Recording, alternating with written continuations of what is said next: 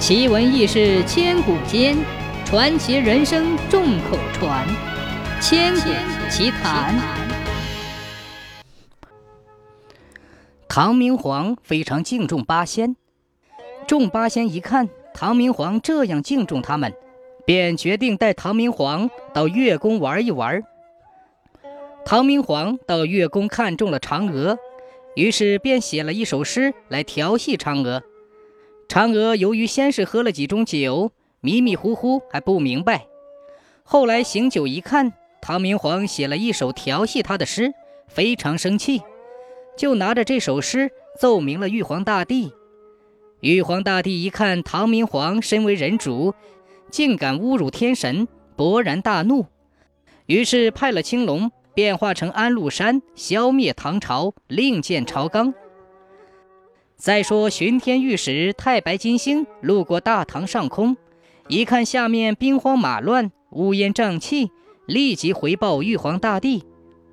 玉皇大帝向太白金星说明了原因。太白金星说：“玉帝息怒，玉帝息怒啊！唐明皇写诗侮辱天神是不对的。您因为这点小事就派人消灭他的朝代，以后如果世人知道了，岂不嘲笑您？再说大唐江山规定四百年，现在才做了不足两百年，还有两百年呢。您因为这点小事就派人下凡乱世，未免小题大做了吧？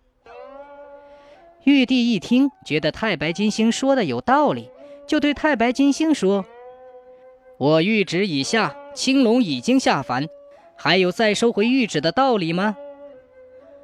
太白金星听了说。您谕旨已下，不可再收。但我给您想了一个两全其美的主意，不知道您意下如何？玉帝便说：“哦，卿家请讲。”太白金星说：“叫嫦娥下凡，转换成杨贵妃，先叫她跟了唐王。青龙不是现在下了世吗？就叫青龙暂时搅乱大唐的朝纲，让大唐时时失败。”等大唐天数已尽，再行灭唐之事也不迟。这样，嫦娥既报了仇，同时也处罚了唐明皇无视天神的罪行。银将的青龙乱世的谕旨也实现了，岂不是两全其美吗？玉皇听了非常高兴。后来，玉帝降旨，白虎星不听，原因是白虎星先前两次落凡，第一次化成罗成，只活了二十三岁。第二次化成了薛礼，也只活了二十三岁。